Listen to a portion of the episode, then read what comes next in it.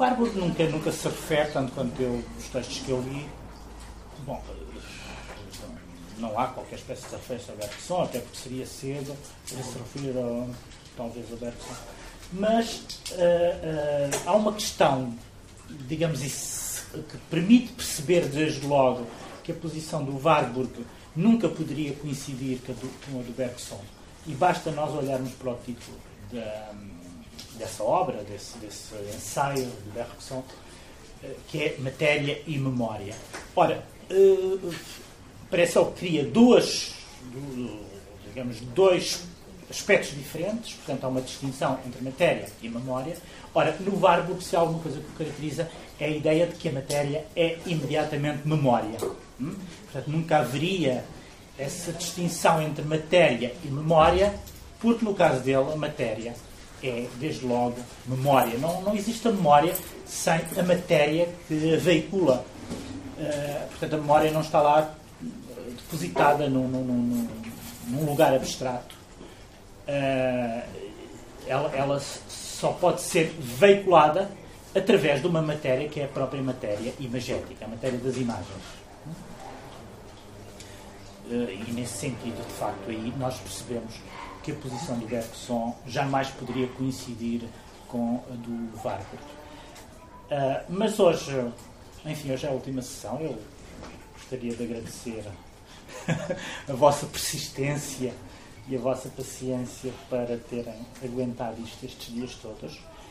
Uh, e gostaria de fazer uma, enfim, não só um apanhado geral daquilo de que falámos, fazer um pouco o balanço destas questões todas, como provavelmente entrarmos num, eventualmente num diálogo, se for caso disso, e se vocês tiverem perguntas a fazer ou quiserem colocar enfim, uh, falar sobre, sobre, o que é que pensam de tudo isto.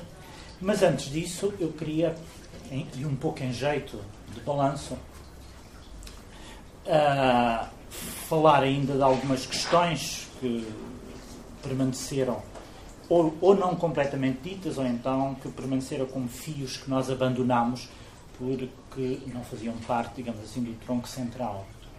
Por exemplo, ontem quando uh, ontem, ontem, ontem, quando tentámos aproximar uh, ou fazer uma comparação entre o Benjamin e o Warburg, uh, eu omiti, não foi voluntariamente, foi conversa não tendeu para aí, aquilo que estava a tratar não tendeu para aí, mas que me parece que é irrecusável neste contexto em que se está a fazer comparação, que é a questão da teoria da experiência. É? Porque a teoria da experiência, em ambos, muito embora no Benjamin ela não seja formulada como uma teoria da experiência explícita, como é no Benjamin, mas uh, em ambos nós podemos encontrar, de certa maneira, uma teoria da experiência que acaba por ser também uma teoria da modernidade. Uh, no caso do, do, do, do, do Benjamin, a questão da experiência é sobretudo desenvolvida num texto uh, um texto que eu tenho a impressão que é do início dos anos 20, 1923 ou 21, por aí, que se chama Experiência e Pobreza. Experiência e Pobreza é um texto, aliás, muito importante, é um texto pequeno, não tem mais do que. não chega a 10 páginas.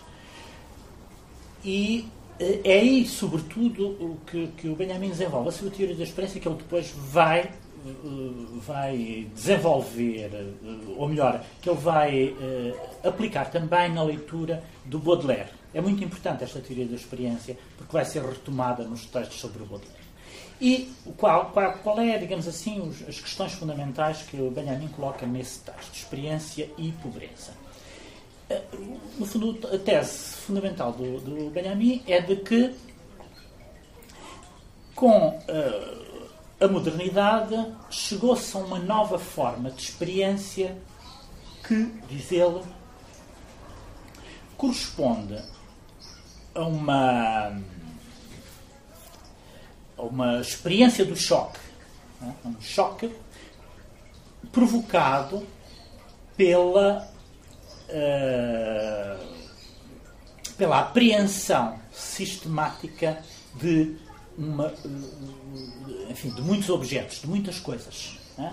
Ou seja, de, de, uh, o, o, o, espectador moderno seria aquele que faria a experiência de uh, sentir muitos choques de coisas completamente diferentes, mas em que nenhuma dessas coisas uh, exerceria sobre ele nenhum efeito duradouro.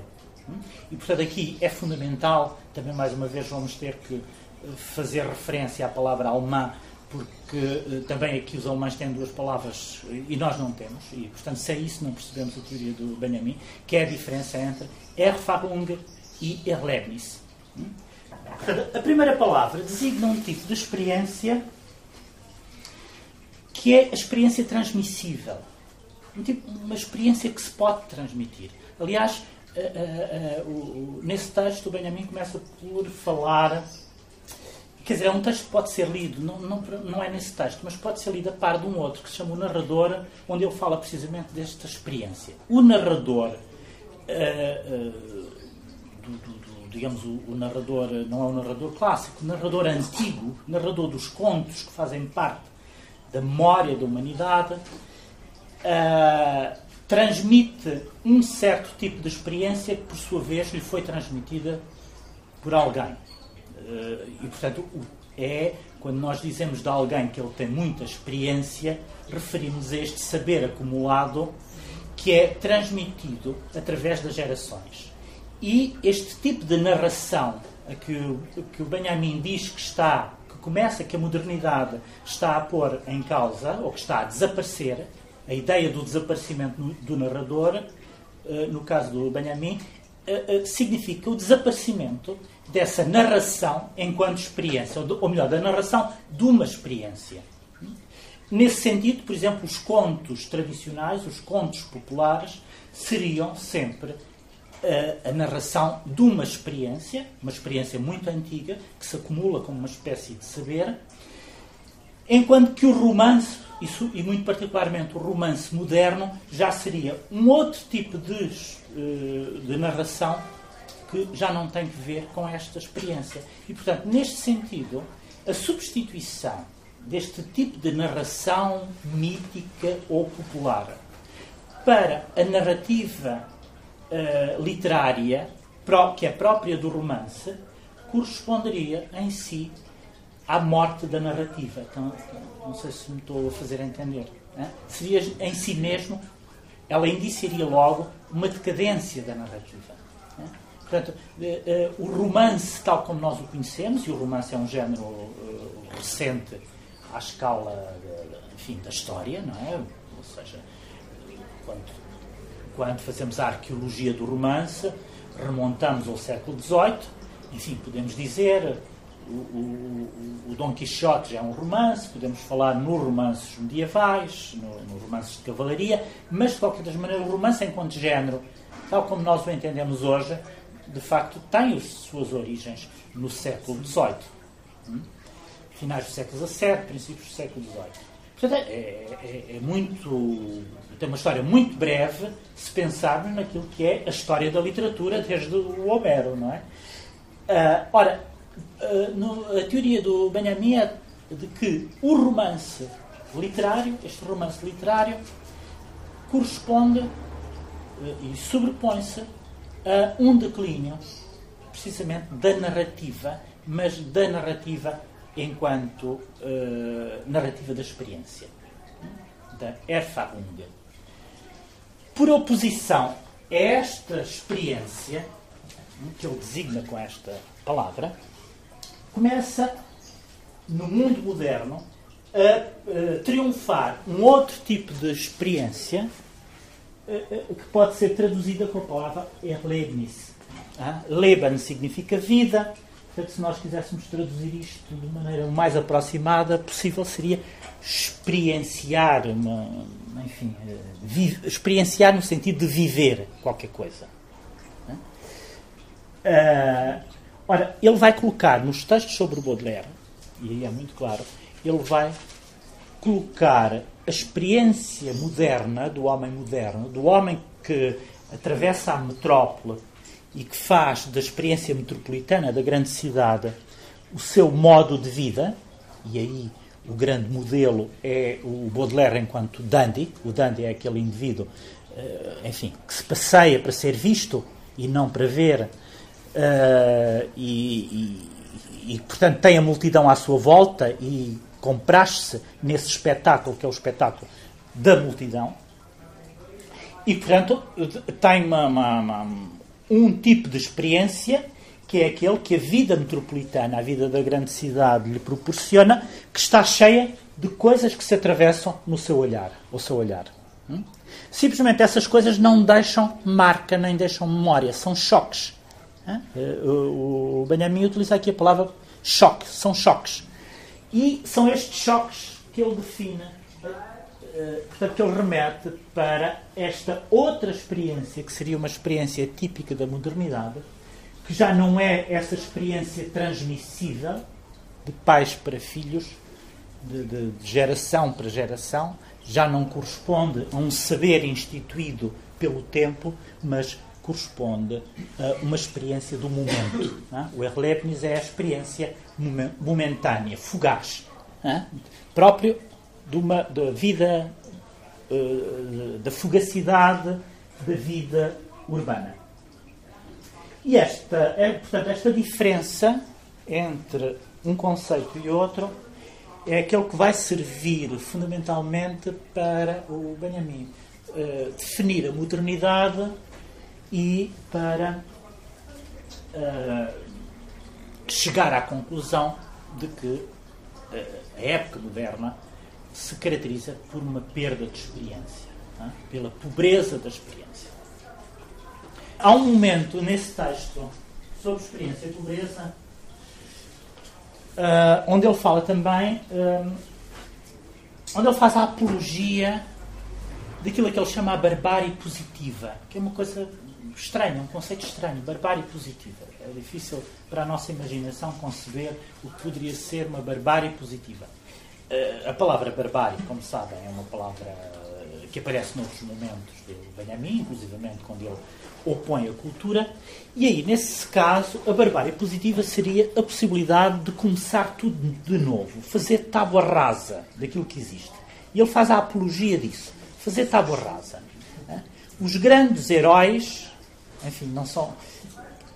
E dizendo os grandes heróis, obviamente, eh, já estou um pouco a atraiçoar o pensamento benjaminiano que não é voltado para a apologia de grandes heróis, mas, eh, digamos, as, os indivíduos capazes de intervir sobre a história, capazes de fazer, digamos assim, uma revolução, seriam aqueles que têm também a capacidade de fazer tábua rasa né, daquilo que existe. Recomeçar a partir do zero.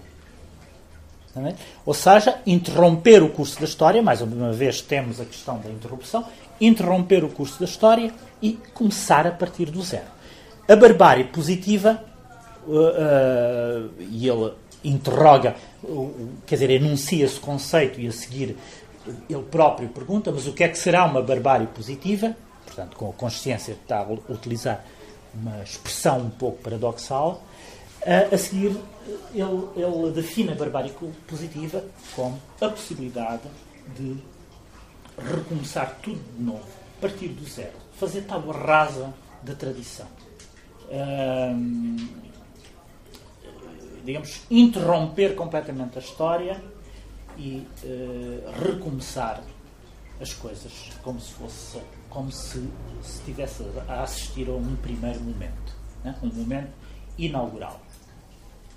Bom, eh, evidentemente isto corresponde a um pensamento, digamos, mais ou menos revolucionário, revolucionário em termos também do messianismo eh, benjaminiano, muito embora aqui ele não se refira ao Messias, mas este recomeçar tudo do zero, de alguma maneira, é, é, é também um, uma, um apelo ao tempo messiânico. E uh, aí eh, mais uma vez, nesse texto, uh, ou melhor, no momento em que ele se refere à barbárie positiva, uh, ele enuncia, dá mais um passo no, na formulação da sua teoria da experiência,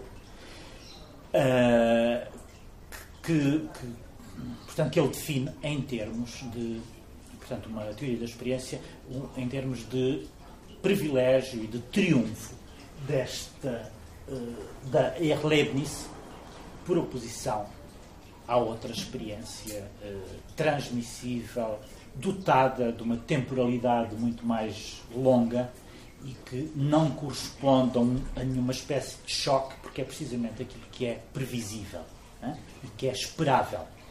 Enquanto que a Erlebnis corresponde àquela experiência das coisas que não são esperadas. É uma, captar tudo aquilo que é novo, captar a novidade. Hum? Uh, e nesse sentido, o homem moderno, de que o, o Baudelaire seria uma espécie de paradigma, uh, estaria sempre de antenas uh, levantadas para captar tudo aquilo que é novo. Né? Uh, a grande novidade, ou melhor, o, o, grande contributo do Baudelaire para uma definição da modernidade corresponderia precisamente a isso. A possibilidade, essa captação da vida metropolitana, da vida urbana moderna, própria da segunda metade do século XIX, quando eh, se impõe o peso da mercadoria e quando ela começa a proliferar. Portanto, há aqui também uma relação com o fetichismo da mercadoria. A mercadoria que começa a ser exibida eh, e, portanto, todas as pessoas que se passeiam na cidade eh, começam a olhar para qualquer coisa de novo que se apresenta como espetáculo e esse espetáculo é o espetáculo da mercadoria.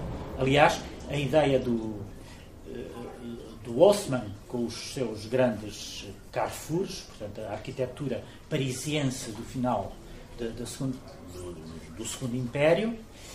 Uh, essa arquitetura era pensada para que o homem urbano pudesse passear e pudesse assistir ao espetáculo. O espetáculo de, da mercadoria, mas também o espetáculo da multidão. Uh, uh, que, de que cada indivíduo fazia parte. Portanto, o indivíduo que se passeia na cidade faz parte da multidão, ele é simultaneamente objeto do espetáculo e sujeito dele. É? Toda a gente, ao mesmo tempo, é objeto e sujeito desse espetáculo que é o da multidão. E o Baudelaire teria tido uma intuição importante e, e, que serve para definir a modernidade, que é o do indivíduo que tem a consciência de que se pode oferecer como espetáculo e que tem à sua frente um espetáculo para observar. Enquanto Dandy é isso que ele faz, é oferecer-se ao espetáculo e ao mesmo tempo desfrutar do espetáculo da multidão. Hum? Há toda uma teoria do dandismo, como sabem, tem que ver, obviamente, também com a moda. O dandismo não é só isto, o dandismo é também um, um certo tipo de relação com a arte, portanto, a defesa da arte pela arte, por exemplo, e porquê a defesa da arte pela arte? Porque o dandy, por definição, é contra tudo aquilo que, eh, que tem utilidade. Portanto, é contra a economia da utilidade. O dandy luta contra qualquer espécie de economia eh, em que as coisas se tornam homogéneas em função de um critério da utilidade. E, portanto, ele faz a apologia de tudo aquilo que é inútil. E aquilo que é inútil é essa beleza tudo faz parte da beleza espetacular, espetacular no sentido em que é superficial, é para ser mostrada.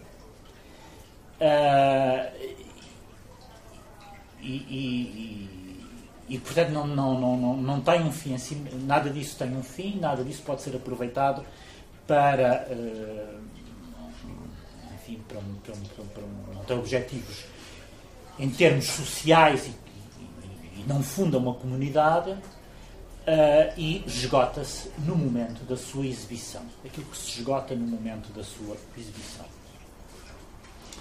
Bom, e depois, evidentemente, uh, a par disto, há todo um conceito da aura que uh, Benjamin desenvolve e que ele também vai procurar em Baudelaire. Baudelaire seria, por definição, o poeta que perdeu a aura ele já não estaria preocupado com as coisas dotadas, eh, digamos, de uma espécie de mística, mas estaria preocupado, por e simplesmente, com a vida moderna, com as coisas mais banais e mais mesquinhas da uh, grande metrópole, que era Paris. Né? E, portanto, há uma espécie, há uma alegoria num, num poema de Baudelaire que o Benjamin analisa, que é a alegoria do poeta que perdeu a aura, né? que deixou cair a aura no, no, chão e depois nem sequer, quando se apercebe que perdeu a aura, nem sequer se digna a voltar para trás para, uh, para recuperá-la e a aura vai pelo esgoto abaixo. Esta seria uma boa definição do poeta moderno, aquele cuja aura se esvaiu por um esgoto abaixo. Há quem queira ainda recuperar a aura, mas é um trabalho um pouco vão esse de querer recuperar a aura. E uh, aqui neste caso, uh, uh, o, o, aquilo que interessa ao Benjamin não é só apenas a perda da aura poética, é também a perda da aura arquitetónica. É? As passagens parisienses, sendo de materiais como o vidro e uh, o, o, metal, corresponderiam a uma arquitetura, que era a arquitetura muito típica da época, eh, a arquitetura moderna, destituída de aura, ao contrário da arquitetura da pedra. Não é? Porquê? Porque o vidro não oferece segredos de nenhuma espécie. O vidro deixa ver a transparência. Deixando ver a transparência. Nós estamos a olhar para cima ao vidro baço fosco como este, porque o Maurício e a Cecília quiseram que a sua, apesar de tudo, não resgatassem ou não abandonassem completamente a aura, porque isto é uma casa dedicada às artes, não é? Mesmo sem teto tem. Que? Mesmo sem teto. Mesmo sem teto. Mas uh, há uma, uma, uma, uma, uma, frase do, do Benjamin onde ele diz que a única arquitetura destituída completamente aura é a arquitetura do vidro. Hum? Arquitetura do vidro. Portanto, que não tem. Quer dizer, onde nós podemos simultaneamente uh, estar no interior, mas no exterior, mas olhar para o exterior. Uh, e, e, no caso das passagens, tratava-se mesmo de uma, zona limítrofe, de um, de um limiar, do interior para o exterior, que não era bem interior nem bem exterior, uma vez que aquilo correspondia à passagem uh, a um caminho uh, uh, de uma rua para a outra, e portanto aquelas passagens, em termos arquitetónicos, tinham um estatuto ambíguo, um pouco indefinido. Não se sabia muito bem. Estava-se no exterior, mas esse exterior era um exterior protegido pelo vidro. Hum? De certa maneira. Portanto, o vidro das passagens não conseguia criar um espaço de interioridade, um espaço de intimidade. Hum?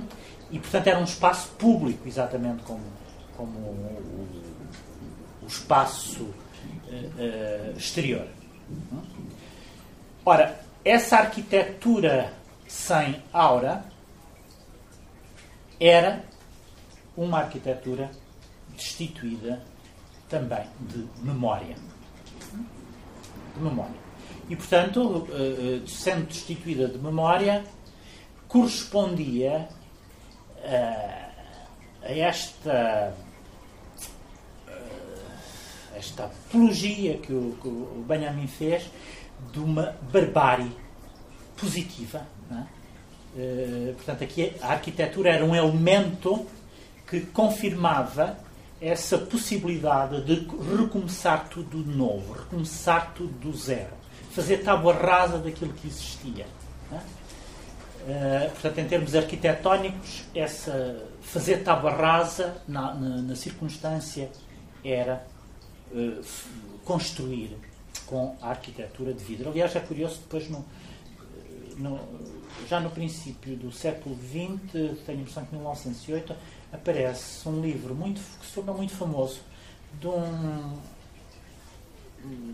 de um austríaco que eu julgo que nem sequer era arquiteto, foi também romancista, mas é sobretudo com este ensaio que ele é conhecido, um livro que se chama, que se chama Arquitetura do Vidro. Ele chama-se Sherbart. Sherbart, acho que é assim o nome dele. Uh, bom, e portanto nós temos de, de tudo isto, aquilo que eu queria, uh, que eu queria uh, destacar era esta teoria da experiência que é identificada ou que, que, é, que, é, que, que o Benjamin faz equivaler à própria modernidade, onde se privilegia não aquilo que é transmissível, uma experiência que se solidificou e se cristalizou enquanto saber, mas uh, em que triunfa uma, uh, um tipo de experiência que se esvai exatamente no momento em que uh, se adquire. É? Adquire-se essa experiência, mas imediatamente ela adquire-se, isto é, sofre-se essa experiência, essa experiência atua sobre o indivíduo, mas imediatamente ela se uh, desaparece. É? Porque é substituída por outras coisas. Portanto, isto é uma experiência permanente do choque. Tudo provoca choques simultâneos. E, portanto, isto uh, uh, corresponderia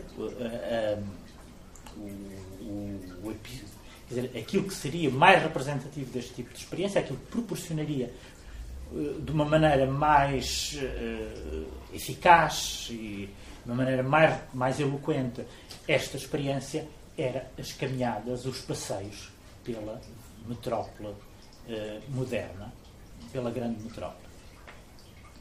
Ora, no caso do Warburg, uh, a preocupação dele com a memória, e aí é muito significativo, é o da preservação desta memória que corresponde, que, traduzindo em termos benjaminianos, corresponde à Erfahrung, não é? à, à experiência transmissível, é? à experiência que se cristalizou como uma espécie de saber. E aquilo que o assusta, e, e está muito claro no final daquele texto sobre o ritual da serpente, é que no mundo moderno começa a triunfar outra experiência que, em termos benjaminianos, pode ser traduzido através da Erlebnis. Portanto, só a Erfahrung é que eh, proporciona, permite a distância e o espaço de pensamento advogado pelo, pelo Warburg, enquanto que a outra experiência, a Erlebnis, é uma experiência da proximidade e da imediaticidade, do que é imediato. E, portanto, destrói aquilo que ele chama o espaço do pensamento, Denkraum. Hum? Aqui, mais uma vez, nós encontramos uma sobreposição, muito embora não seja na mesma linguagem, do Warburg com o, o, o Benjamin. Uh, mas onde a atitude de cada um deles acaba também por ser muito, muito diferente. Uh, uh, enquanto que o Warburg, no fundo, uh, teme esta nova forma de experiência e tem uma concepção quase trágica da sua emergência, pelo facto dela estar a emergir em força, dela triunfar. No caso do Benjamin, também, e isto faz muito parte do, do tipo de pensamento dele, há um momento em que ele eh, aponta o lado negativo dessa experiência, mas para imediatamente a recuperar, né? lhe dar afinal um sentido positivo. E isso traduz-se precisamente no paradoxo da barbárie positiva. Tá bem, isto destrói, mas então vamos aproveitar o que pode renascer de novo dessa destruição. Né? E no Benjamin há sempre este movimento esta espécie de uh, dialética que não se traduz numa síntese, mas por simplesmente de um salto que é dado para uma outra fase completamente diferente. Não se trata da síntese, mas trata-se de um salto. Fazer um salto no tempo. Recomeçar tudo de novo.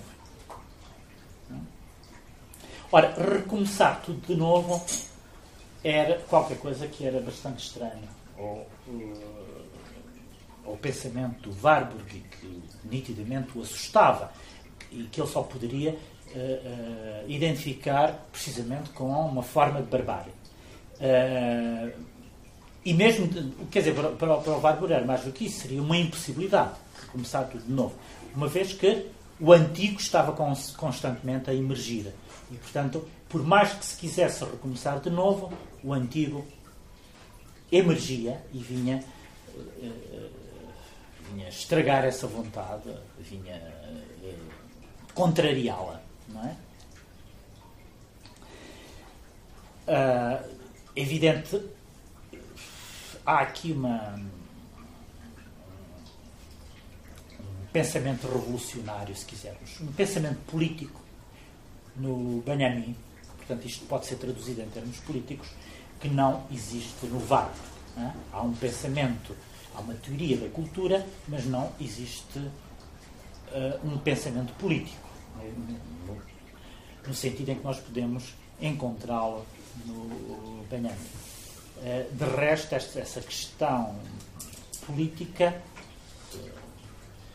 uh, está sempre ausente do pensamento do Vargas. Até porque, digamos, a sua concepção da história, sendo toda ela virada para o longo termo, para os percursos longos, é? para uma história muito longa, não é apta a fornecer qualquer espécie de instrumentos para a ação política.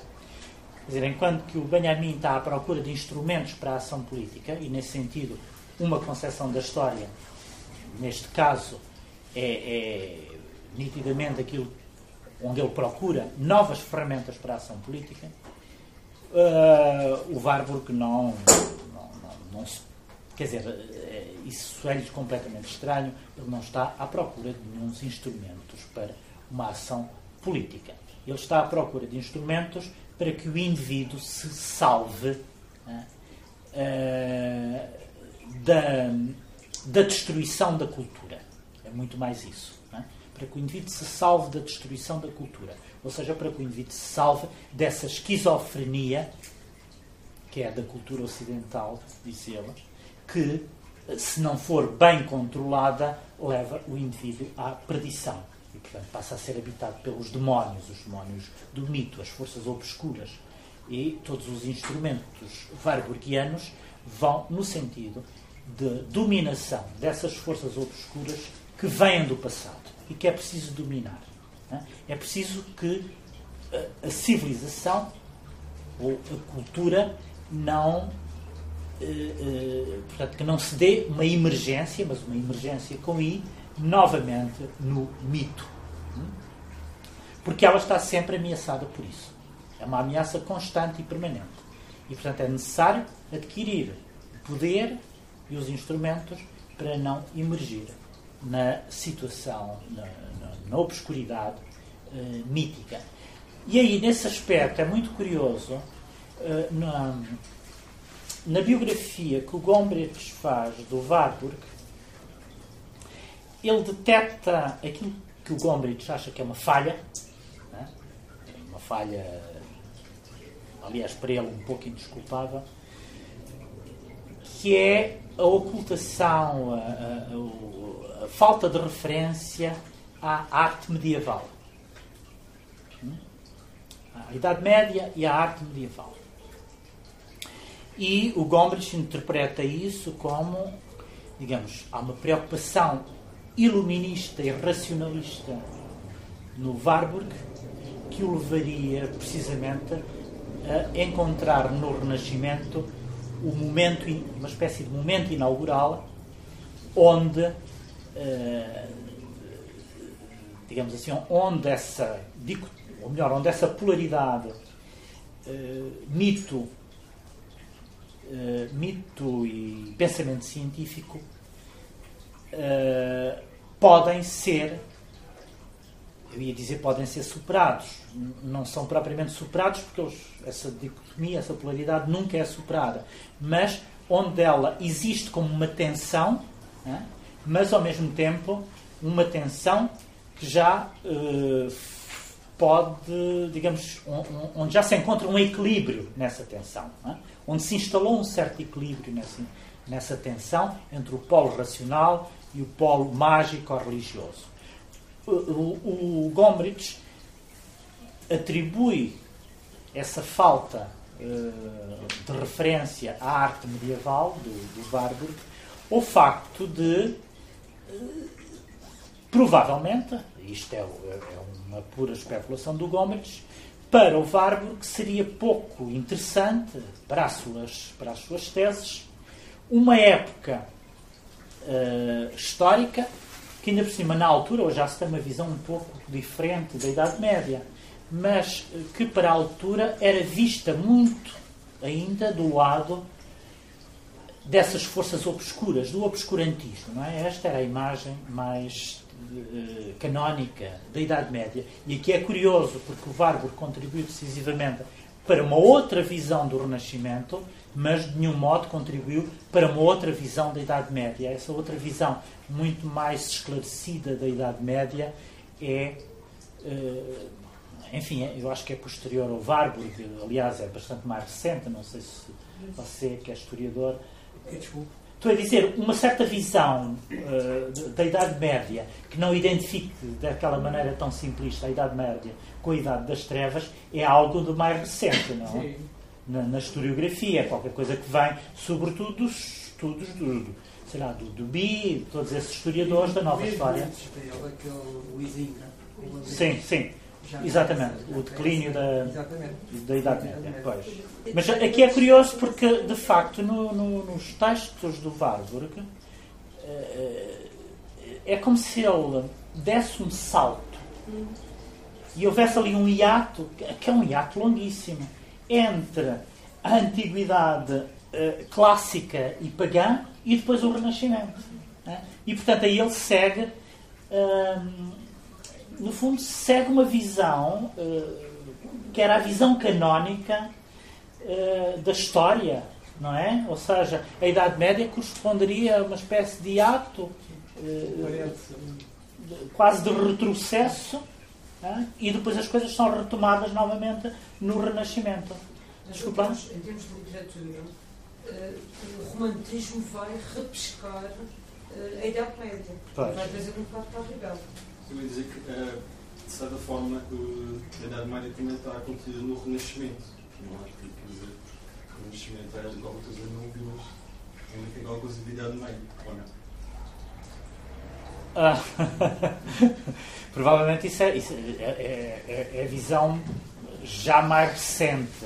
Uh, nem sei se tampouco se poderá ser formulada nesses termos, mas quer dizer, a visão mais recente hoje que nós temos hoje é de que o Renascimento, ou pelo menos o primeiro Renascimento, não é qualquer coisa que surgiu ali espontaneamente, eh, como se a Idade Média fosse um parênteses na história, não é? E, portanto, dá-se um salto enorme, aliás, um salto de mais de mil anos, que é uma coisa completamente inverosímil do ponto de vista do, do, do próprio percurso da história.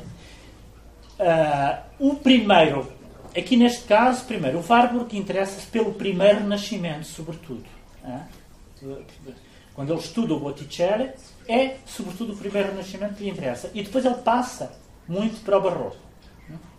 No, tal como o, o romantismo, referências ao romantismo também não são propriamente muitas, mas percebe-se muito bem que o Warburg é, é um alemão e, portanto, também tem com, em consideração todo o primeiro romantismo teórico alemão. É? Uh, portanto, é um romantismo um pouco diferente, apesar de tudo, deste romantismo, da visão que nós temos lendo os portugueses, os franceses, etc., do romantismo. O nosso romantismo não tem esta dimensão teórica, nem tem esta dimensão autorreflexiva que o primeiro romantismo alemão teve, que é um romantismo de cariz muito teórica, filosófica, portanto ali entra um bocado no idealismo alemão, mas onde a arte começa a refletir sobre si própria e, e, e, e portanto, se dá como um absoluto, não é? mas ao mesmo tempo de reflexão sobre si própria. Não é tanto esse romantismo negro, uh, o gosto pelo gótico, etc, etc, que também depois existe em alguns alemães, mas não encontramos naquela geração enfim, do, do Schlegel, do Holderlin, etc. Aqui o, o, ou mesmo do, do Noval. Isso é, é um romantismo muito mais teórico, não é? Muito mais filosófico, se, se quisermos. Muito mais autorreflexivo, muito mais consciente, uma literatura que se torna muito consciente de si própria, é?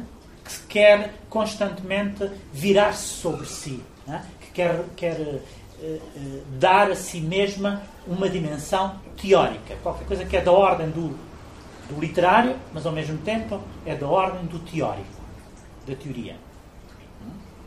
Mas, uh, digamos, a colocação do, romantismo pela Idade Média é a procura de uma legitimação histórica. A poesia tem, tem origem, a classe nova tem origem, tem depois nacionalismo do século XIX. Uhum. Portanto, vão buscar as raízes da sua existência à Idade Média Pronto, é, é isso, é essa a questão do azulado. Sim, sim, mas, quer dizer, mas em termos estéticos é, é um gosto pela. pela, pela Daí o romance pelo, histórico. Pelo escuro. Exatamente. Uh, uh, portanto, em vez, em vez, da luz, o gosto é, pelo escuro, a Idade Média fornecia, o gosto pela ruína, por exemplo, pela ruína, uh, enfim, o gosto tudo aquilo que constituía, que era da ordem do misterioso, uh, e daí chega-se mesmo àquele tipo de chamados romances góticos ou literatura gótica. Uh, enfim, basta pensar no gosto pelas ruínas uh, próprias enfim, do, do, do, início do século XIX, que levava mesmo a reconstruir constituir ruínas onde elas não existiam para. Quer dizer, porque correspondia a um ideal estético hein? da ruína. Eu suponho, suponho, não tenho a certeza, em, em, o Frederico II, aquele, naquele palácio Sanssouci, em, em, em Potsdam, existe lá uma ruína que foi uma ruína, que é uma ruína construída, não é? Uma ruína construída, aquela ruína foi apenas. Como? Especialmente a pintura pode transmitir o que é o romantismo. N imagens com ruínas. Pois, exato. É. Uhum. E ruínas medievais, uhum. não? E o fragmento. E o fragmento. Vejo a figura do fragmento. Pois, a figura do fragmento. Mas, de facto, é só no século XX faz a recuperação da Idade Média.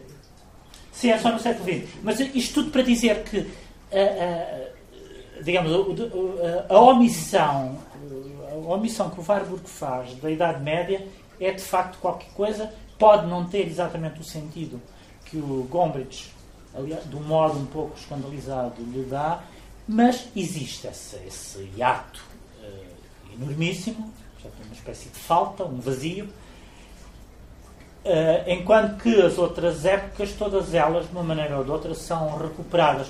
Mas aí mesmo o romantismo, é por isso que eu estava a falar do, do romantismo alemão, mesmo a relação do Warburg com o romantismo é muito mais pelo lado teórico do romantismo do que pelo lado da estética romântica que faz referência precisamente à Idade Média, à ruína, etc, etc um dos momentos, uh, pelo menos no romantismo alemão, é aquela procura das origens, chamadas origens. E penso que, vulgarizando não, eh, a, a talvez não, ele vai dizer não são estas origens, temos que ir muito mais. Pois, muito mais. Sim, exatamente. Porque as origens uh, no Warburg são sempre uh, quer dizer, a pré-história, e para utilizar o termo uh, benjaminiano, quando ele fala na pré-história da modernidade ou na pré-história de qualquer coisa, mas a pré-história é uh, diga, aquilo que ele entende como época posterior, ou melhor, época anterior, em relação à qual uma determinada época faz referência. Faz referência não, com a qual a época, uma determinada época, uma época atual, entra em constelação com uma outra época anterior. E essa época anterior é, para o, para o Benjamin, a pré-história. Não é no sentido de pré-história uh, como aquilo que é anterior à escrita, anterior à história. Não. É, é, toda a época tem a sua pré-história, ou seja, uma anterioridade que é uma anterioridade uh, anacrónica. Anacrónica, em relação ao qual é, é difícil estabelecer uma cronologia, muitas vezes. E no caso do Warburg, também a anterioridade, essa pré-história,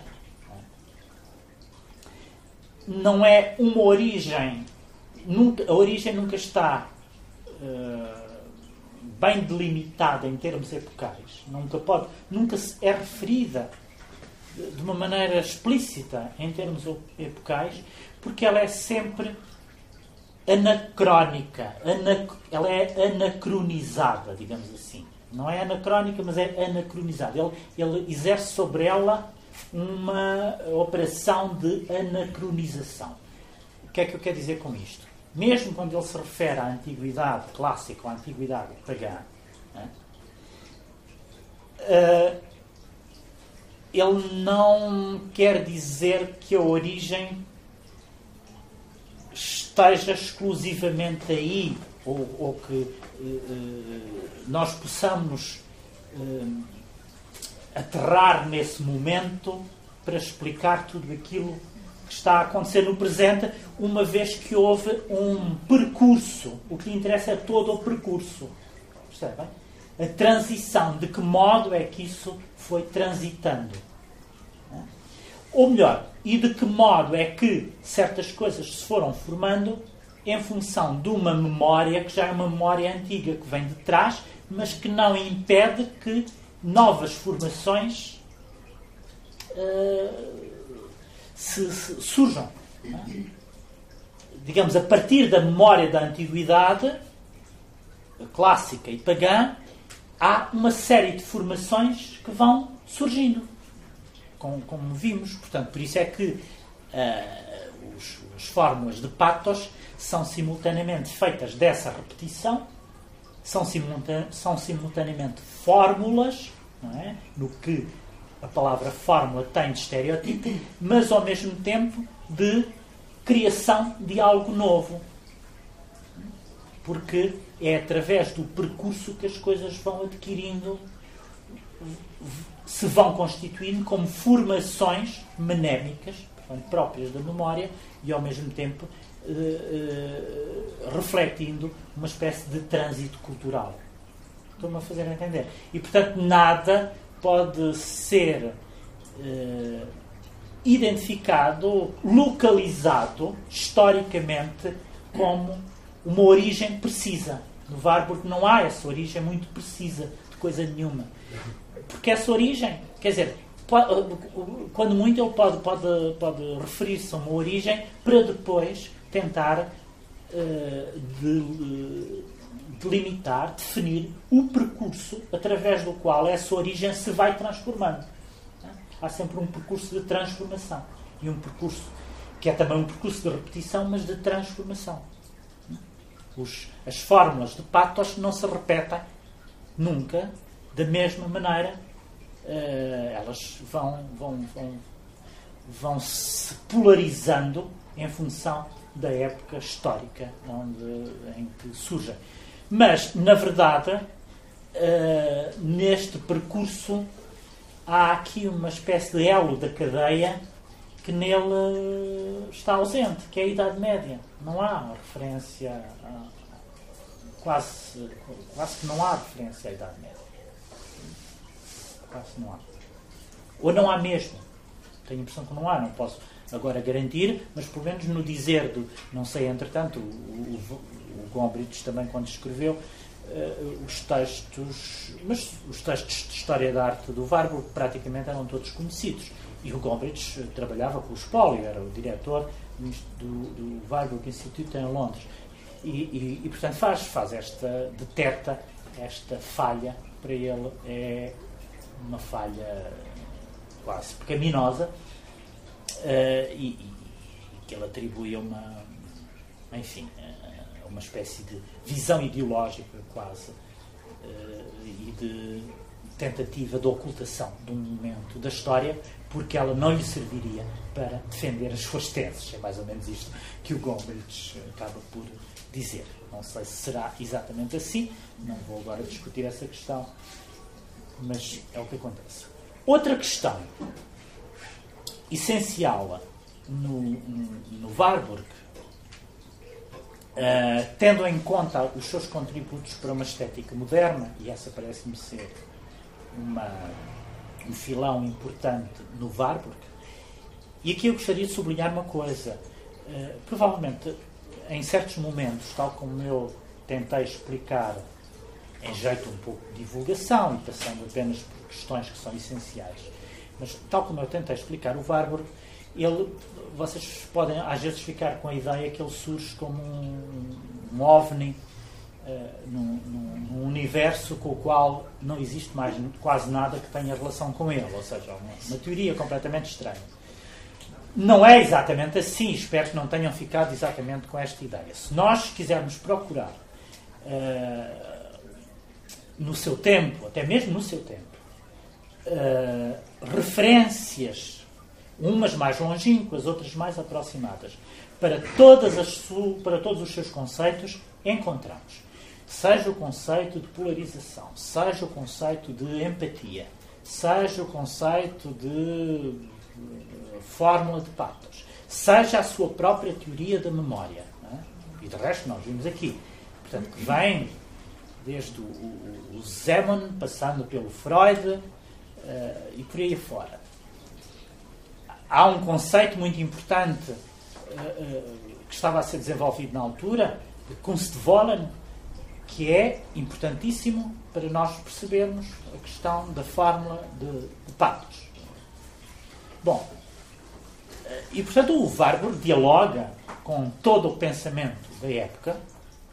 Simplesmente ele dialoga com coisas muito variadas em termos disciplinares. Aí é que está a grande questão. É? é, é esta variedade de referências culturais e a tentativa de elaborar uma teoria que, no fundo, abola a fronteira entre as disciplinas e vai buscar coisas a disciplinas completamente diferentes. É? E fazer esta espécie de síntese de, de, de disciplinar. Uh, uh, e, e, que deixa muita gente, e deixou durante muito tempo, muita gente baralhada. Porquê? A partir de há um historiador de arte, mas enquanto historiador de arte não segue os preceitos nem os, os, os modelos da historiografia do seu tempo. Precisamente porque a sua concepção do tempo, e aqui foi isto que eu tentei ver Uh, comparando com o Benjamin, a sua concepção do tempo vai, uh, rompe completamente com o tempo linear, com a ideia de uma uh, história da arte progressista, baseada ainda muito numa ideia de dialética, baseada também numa sucessão de causas e efeitos, de influências, etc. E, portanto, Aqui estamos num outro plano completamente diferente. Ora, isso era uma coisa absolutamente paradoxal, a partir do qual os seus contemporâneos muito dificilmente viam a possibilidade de construir uma história da arte a partir desses princípios. E ele próprio também não construiu nenhuma história da arte. A verdade é essa. Forneceu alguns instrumentos que obrigam a ver a história da arte de uma maneira um pouco diferente. E esse é o seu grande contributo. Em segundo lugar, e uh, tributário desta concepção da história da arte, há uma nova concepção da iconografia e da iconologia. É? Uma nova ciência iconológica que ele tenta estabelecer, que também rompe com os princípios da iconologia eh, que existiam no seu tempo, muito embora, digamos, nós hoje eh, a iconologia, é, é, pelo menos em termos de história da arte, é uma ciência relativamente nova que nasce ali, mais ou menos no momento do Warburg. Bom, mas a, a, a, distinção aqui neste caso entre o Warburg e a diferença entre o Warburg e o Panofsky é uma diferença fundamental que obriga a repensar a economologia noutros termos. Depois, outro uh, contributo importantíssimo do Warburg, e também aí um bocado paradoxal, que baralha completamente as coisas, porque é muito difícil, e daí ser muito difícil, a utilização do Warburg como, como à penser, ou como, como alguém que nos fornece um método de análise, seja ele de que tipo for, a questão estética. Né? Ou seja, como é que o Warburg entronca na estética moderna, tal como ela tinha sido construída a partir do século XVIII, ou seja, a partir do Baumgarten. Uh, e que depois encontra um momento fundamental de estabelecimento das suas categorias mais modernas no romantismo né? e, sobretudo, no, no, no, romantismo alemão. Bom, uh, é difícil de, de, de, aqui de estabelecer coordenadas e de encontrar uh, relações muito diretas ou entre esta estética tradicional, tradicional, enfim, da estética moderna, uh, do, do Baumgarten, passando pelo, pelo Kant, Hegel, etc., os românticos e, e depois o Hegel e a, e a, estética que chegou até à, à, teoria moderna da arte e às vanguardas, como é que o Warburg dialoga com isto? De uma maneira um pouco estranha também. Em primeiro lugar, ele destitui a estética da sua autonomia. Ele destitui a estética da autonomia. Ora, a estética tinha nascido no século XVIII precisamente com essa reivindicação primeira de disciplina autónoma, da autonomia da arte. Era este o grande contributo, uh, seja do Baumgarten, seja depois, de uma maneira ainda formalizada, com mais. Com, filosoficamente formalizada, quase enquanto sistema, pelo Kant. Não é? Aí a grande questão que se coloca a partir do século XVIII é a da autonomia da arte e a autonomia da, da arte reivindicada por uma nova disciplina que era a estética, que só nasce precisamente no final do século XVIII. Até aí não havia uma, uma disciplina chamada estética. Não é? Ora, o, o Warburg vai uh, funcionar um pouco a contrassenso. Vai destituir a estética daquilo que, tinha, que se julgava ter sido a sua conquista fundamental, que era a autonomia. Hum? E vai, vai digamos, formular todas as suas questões estéticas eh, em termos que requerem sempre a invocação de outras disciplinas e outros saberes. Seja a antropologia, seja a história da arte, seja uma nova teoria da memória, seja a, a, a a história das religiões, a história das religiões aqui é muito importante, seja a mitologia, a mitologia no sentido da ciência do mitólogo, etc, etc. E, portanto, a estética no Warburg não tem essa autonomia que ela tinha adquirido e que ainda por cima tinha sido adquirido como uma conquista de que ela se vangloriava. Uh, e, e, e ao mesmo tempo que a estética não tem autonomia, né, portanto, paralelo a isso, a par dessa perda de estética da autonomia, há uma condenação quase absoluta daquilo que poderia ser uh, a autonomia da arte e a ideia de uma arte pela arte.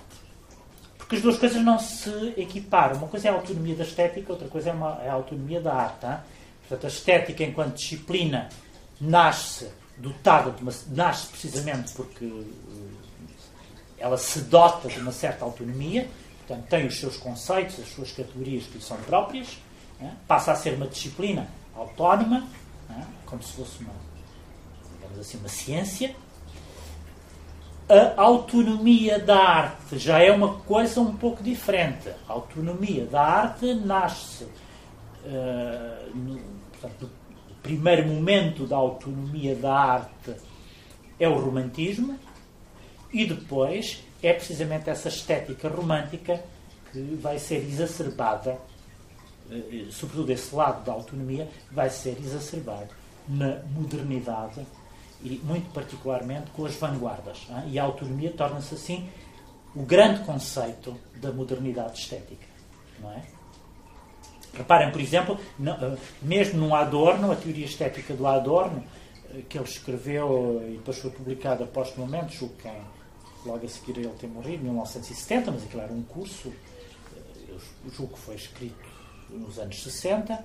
A grande questão do Adorno é o da autonomia da arte.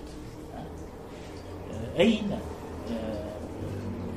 E daí a defesa que ele faz, no caso do Adorno, a defesa da autonomia, a questão da autonomia da arte que ele defende, leva, por exemplo, à defesa da arte de vanguarda, toda a arte de vanguarda. A arte de vanguarda seria, por excelência, o tipo de arte que consegue preservar ou consegue fundar essa autonomia. E aí, por exemplo, a relação dele de, com a nova música e com a música atonal é muito forte porque é a música que, segundo ele, é capaz de preservar a autonomia.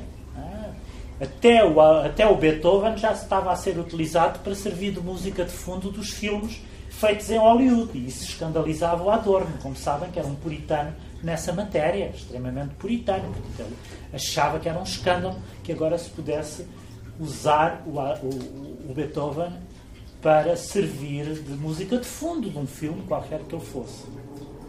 Uh, e então dá-se o, o, o, que interessa é fazer a defesa do Schoenberg. Olha, agora tome lá o Schoenberg e utilize isto para música de fundo dos filmes de Hollywood. Era um pouco esta a posição do Hoje, se calhar, já seria possível e se calhar até já se fez, não é? Mas na altura isso era, uh, pelo menos na cabeça do Adorno, isso era inconcebível. E portanto, o, o Schoenberg e toda a a música atonal, o Albenberg, etc., do ponto de vista do Adorno, eram irrecuperáveis, irrecuperáveis eh, porque não forneciam a harmonia necessária para que as pessoas pudessem ouvir música de uma maneira distraída. Não, aquilo feria as pessoas. E, portanto, ninguém se conseguia. Eh, aquela música não permitia a distração não permitia uh, uh, ficar-se embalado na harmonia, uma vez que tudo aquilo era dissonância. É? E aí ele faz, faz aí a defesa da dissonância em detrimento da harmonia musical. Do, e, e, este pensamento, que é um pensamento da autonomia da arte, leva-o, por exemplo, a defender e a dois grandes, transpondo isto para a literatura, quais são os grandes escritores que o, o Adorno defende e acha que são os grandes escritores modernos, é o Beckett e na poesia o Celan. Na poesia o Celan. Há várias, na, na, teoria estética, há várias referências também ao Celan. Uh, mas sobretudo o Beckett. Sobretudo o Beckett. Uh, e percebe-se porquê. Portanto, aí todo o pensamento da arte, que não é apenas próprio do Adorno, é uma coisa que vem das vanguardas. O Adorno aqui se situa num, num momento de, de, novas, as novas vanguardas, as neo-vanguardas dos anos posteriores à Segunda Guerra Mundial, mas o pensamento das vanguardas é um pensamento da autonomia da arte e esta é a grande palavra que serve para explicar, digamos assim, toda a grande arte do século XX. Toda a gente andava à procura dessa coisa que era a autonomia. E a autonomia era também uma autonomia não só estética, era também uma autonomia social, financeira, de todos os tipos. A arte que não deveria estar submetida ao gosto burguês, às galerias que impunham um determinado tipo de cânon de gosto, etc, etc. E, portanto, era preciso romper com isso tudo. E só se podia romper com isso tudo adquirindo a autonomia, que era também outra, sobretudo uma, um aspecto fundamental, uma dimensão fundamental em relação à qual a arte deveria ganhar autonomia era em relação à esfera política. É? Digamos, ela só conseguia precisamente ter autonomia na medida em que eh, se libertava das determinações políticas, fossem elas de fossem elas eh, quais fossem. E aqui é curioso uh, verificar este aspecto, porque ao mesmo tempo que a defesa da autonomia própria da arte moderna leva ao privilégio concedido a estes grandes artistas das artes plásticas, os artistas da vanguarda, na literatura há autores como o Joyce, o Kafka, o Beckett, e depois mais tarde o Beckett, etc.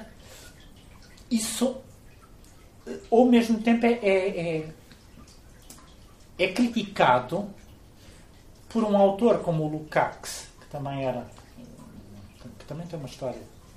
Suponho que é um nome que vocês conhecem, aquele é autor húngaro, Georg Lukács, que. Uh, quer dizer, que faz a defesa do romance realista do século XIX, pelo menos num segundo momento. Quer dizer, o Lukács é um Lukács da primeira fase, o Lukács ainda da teoria do romance, eh, que é para aí dos anos 14 ou 15. O, Lukács, o primeiro livro do Lukács chama-se A Alma e as Formas, e aí temos um Lukács ainda, enfim, quase metafísico. Mas depois o Lukács converte-se ao, ao marxismo e faz a defesa do, do do realismo, e sobretudo do realismo do século.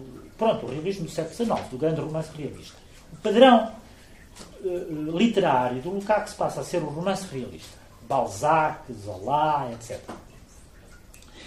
E uh, uh, isso leva-o a condenar autores como o Kafka. Hum? Para ele, o Kafka, e há, há um, um, um texto dele sobre o Kafka e o Thomas Mann, onde privilegiou Thomas Mann sobre o Kafka, precisamente por essa razão, eh, onde ele, eh, no fundo, diz do Kafka que aquilo é arte decadente e burguesa.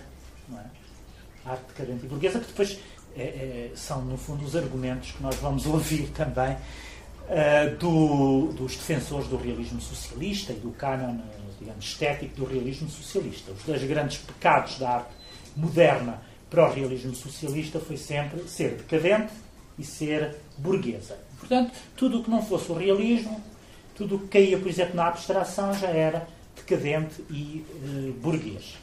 Hum? Fazemos um pequeno intervalo para descansar às nossas questões. Eu estava, digamos, a tentar estabelecer pontes relações entre o Warburg e autores do seu tempo, da sua época, tentando aqui criar uma rede de, de, de correspondências. E uh, há um nome do qual eu ainda não falei, mas que me parece também fundamental para podermos ler algumas das coisas do Bárbara, que é o Max Weber. Portanto, sociólogo. E há um conceito do Weber que encaixa na perfeição em algumas das reflexões do Warburg, sobretudo nas, nas reflexões que dizem respeito ao mundo contemporâneo e ao, ao papel da técnica no mundo contemporâneo, que é um, enfim, um conceito que se tornou muito, muito quase popular, que ele desenvolve, que o Max Weber desenvolve numa conferência que fez uh, sobre que se chama a ciência como profissão né? ciência como profissão, onde ele fala do desencanto do mundo. Né? O desencanto do mundo. Die Entzauberung der Welt. O desencanto do mundo. Isto tornou-se quase uma palavra de ordem, a ideia do desencanto do mundo. Desencanto ou desencantamento do mundo. Portanto, foi muito retomado eh, ao longo de todo o século XX, esta ideia do desencanto do mundo. Portanto, o desencanto do mundo, no caso do Weber, correspondia a um mundo onde o sentido, todo o sentido religioso tinha sido perdido e onde havia uma, uma, uma tendência para a intelectualização que seguia a par de, do triunfo da técnica. Ora, naquele, no final daquele texto sobre o ritual da serpente, quando o Warburg fala naqueles termos desencantados, precisamente, do, do, da eletricidade, dos telegramas, dos telefones, etc., que, segundo ele, fariam perder o sentido da distância, ele, sem referir o Weber, é muito devedor, seja em termos, mesmo ainda que em termos implícitos, desta teoria do desencanto do mundo. Ele podia subscrever precisamente esta, esta expressão que se tornou muito. Enfim, teve uma enorme fortuna ao longo de todo o século XX e,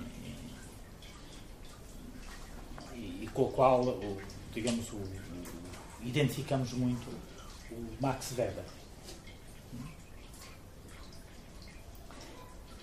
Curiosamente aqui, enfim, estou a pensar neste momento, uh, no, se, se, se tentarmos perceber ou se tentarmos pensar qual seria a relação do, do Benjamin com esta noção de desencanto do mundo. Uh, aqui a noção de desencanto pode ser uh, vista na linguagem benjaminiana como um correspondente da noção de aura.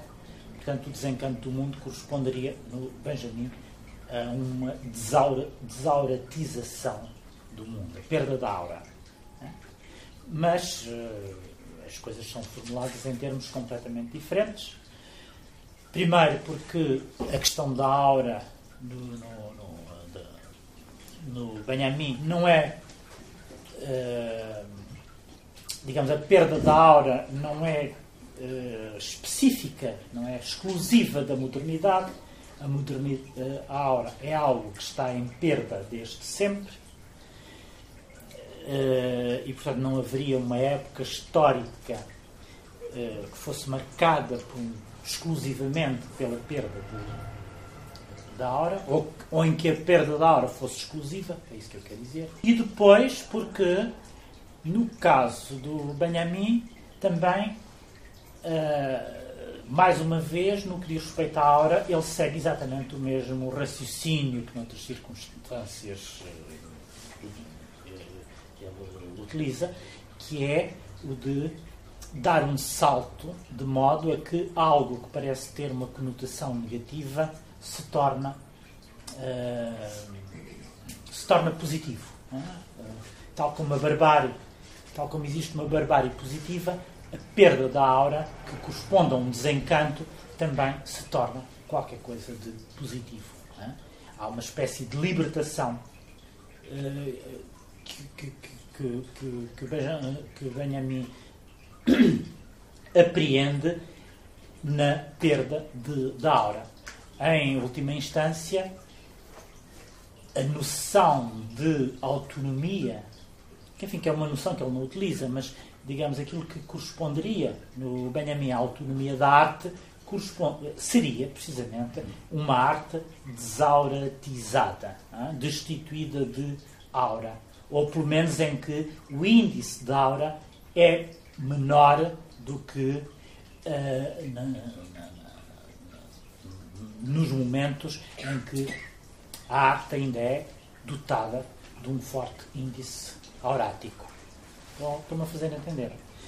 Uh, e, portanto, o, o, uma arte dotada de um forte índice aurático, em termos benjaminianos, é uma arte ainda muito dependente de um, do universo religioso. Portanto, a autonomia em relação ao universo religioso implica, obviamente, uma desauratização, a perda da aura. E isso não seria uma coisa eh, negativa. Veja-se, por exemplo, o modo como ele interpreta Baudelaire e como coloca Baudelaire como o grande poeta moderno uh, que faria mesmo, seria uma espécie de profeta de uma fase do capitalismo tardio, fase do capitalismo tardio, e portanto era o poeta do, do fetichismo da mercadoria. O poeta percebeu ah, um pouco ali, ou quase contemporâneo do Marx, portanto, contemporâneo ao Marx, percebeu o que era isso do fetichismo da mercadoria. E, muito embora a mercadoria, no caso do Baudelaire, e na, na análise do, do Benjamin isso fica muito claro, seja representada por, uh, enfim, todos aqueles adereços femininos, a moda. Uh, a moda é aqui um símbolo muito importante. A preocupação do Baudelaire com a moda é um, uma preocupação, no fundo, com os novos produtos que se tinham transformado, segundo a lógica do capitalismo, em pura mercadoria e, em que, e portanto, transformando-se em pura mercadoria, eles anulavam o valor de, de uso para fazerem valer, pura e simplesmente, o, valor de troca. Portanto, toda aquela parafernália feminina que o Baudelaire uh, exalta, uh, das joias e dos vestidos e de maneira o modo como ele retrata as mulheres, e por isso é que elas são diabólicas, são flores do mal, uh, tem que ver precisamente com esta exaltação de um novo fenómeno que era o da mercadoria e, neste caso, encontraria na maquilhagem feminina o seu representante estético, estético no sentido mais banal da, da, da palavra estético, é? da, decoração, do, do, do, do adereço, eh, daquilo que não serve para nada senão para decorar. Mas aí, neste caso, quer dizer, o, o Baudelaire faz uma defesa, como sabem, da arte pela arte. Portanto, uh, nesse sentido, para ele, a poesia seria também, deveria ter estas características próprias de todos esses adereços que não serviam para coisa nenhuma senão para exaltar a beleza em si mesma. É? A beleza em si mesma era um valor. Bom, é evidente que vocês podem perguntar, e, e, falando neste termo, até, nestes termos, até parece eu que estou a colocar o Baudelaire do lado do kitsch, não é? Enfim, o modo como eu aqui defini a beleza ela não tem tanto que ver com as categorias da estética, mas tem muito mais a ver com outras categorias, como as do kitsch. Não é, não é absolutamente nada o caso, não há nada mais distante do kitsch que o Baudelaire, e não é para exaltar o kitsch que o, que o Benjamin interpreta e faz referência a toda essa questão da moda e dos adereços, da beleza feminina e, tudo isso. Uh, e como é que podemos perguntar, mas como é que ele se salva do kitsch? Como é que ele evita cair precisamente numa certa noção que é própria do kitsch? Porque dá a isso um significado social e epocal em que isso adquire, tudo isso adquire uma dimensão quase sociológica. Não sei se me estou a fazer entender. Portanto, há, há uma interpretação sociológica aqui do, do, do, Baudelaire muito forte. Aliás, quando ele define o Baudelaire como o poeta lírico no apogeu do capitalismo, de facto ele uh, tende a interpretar o Baudelaire do ponto de vista uh, sociológico, como ele nunca tinha sido interpretado antes, uh, como nunca tinha sido lido. Portanto, o, o, era impensável ler o Baudelaire na sua relação com a vida moderna. Ele parecia absolutamente afastado de todas essas questões sociais e, e não, não, não, aquilo que se, o modo como o Baudelaire era lido até então era um Baudelaire uh, portanto era o, o, poeta que faz a exaltação de, enfim, de, uma beleza uh, feminina de um, de um, de um tem uma, muita preocupação com uh, muita preocupação, isto é, que é atento à vida cotidiana, portanto, isso havia essa consciência de que o Baudelaire era um poeta atento à vida cotidiana, que tinha introduzido elementos que eram muito distantes da poesia do seu tempo, e aí residia a sua novidade, portanto não era normal que um poeta prestasse atenção às coisas banais e prosaicas, né? e, mas havia sempre ali uma espécie de contradição nas interpretações do Baudelaire, que era, ao mesmo tempo que ele parecia um poeta uh, que exaltava uma certa noção de poesia, portanto, exacerbava o poético, ao mesmo tempo ele dava lugar, contemplava determinado tipo de elementos que até aí não tinham residência, nem tinham direito de cidadania na poesia da altura. E, e, e, portanto, o Baudelaire era entendido como um simbolista, e enquanto simbolista, ou pelo menos próximo do simbolismo, enfim, não era um simbolista uh, heterodoxo, mas com uma poesia que devia muito ainda ao simbolismo, e um tipo de poesia muito virada para si própria, muito autor, com uma consciência enorme de si mesma, que depois vai desaguar no Mallarmé, uh, aí sim um simbolismo que leva às últimas consequências essa preocupação com a própria matéria linguística. É? No Baudelaire ainda não há essa preocupação com a matéria linguística. No entanto, era um poeta voltado para a própria poesia que as, portanto, era isso que as leituras do Baudelaire uh, salientavam, destacavam, era isso que elas davam, sobretudo, uh, primazia. Com, com a interpretação do Benjamin, passamos a ter um Baudelaire completamente diferente. Completamente diferente. Nos, quase nos antípodas disso.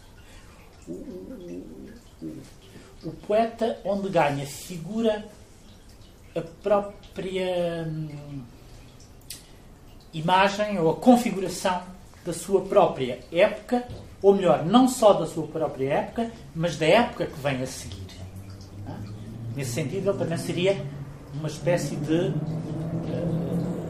sujeito que sonha com com a época seguinte, da qual depois os, os, os vindouros vão uh, exercer um trabalho de despertar. Portanto, esse trabalho do, do, do, do reveio, do, do, despertar. Bom, uh, isto tudo para dizer que, uh, que, de facto, essa interpretação do Baudelaire, onde o Benjamin elabora também, mais uma vez, ou prossegue a elaboração dessa teoria da experiência, o Baudelaire seria o poeta da experiência moderna, portanto, o poeta virado para as experiências do choque e não para a experiência duradoura, transmissível, cristalizada como saber. Portanto, essa, essa concepção do Baudelaire como poeta de uma experiência muito contemporânea, implica uma teoria da memória né, que leva o Benjamin a polemicar ou a contradizer, a refutar as teses do Bergson, exatamente porque ele valoriza uma certa, um certo tipo de memória que é a memória própria desta experiência instantânea. Hum?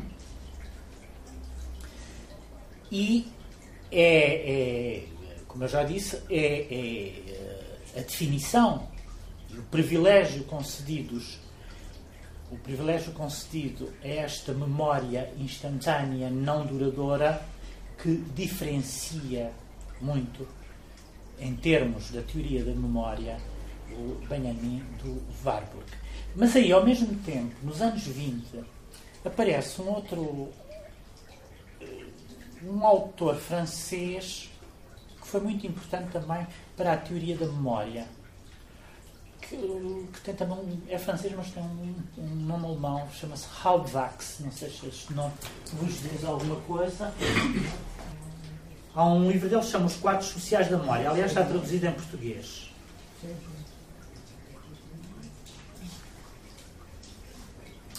Escuto o conceito de memória coletiva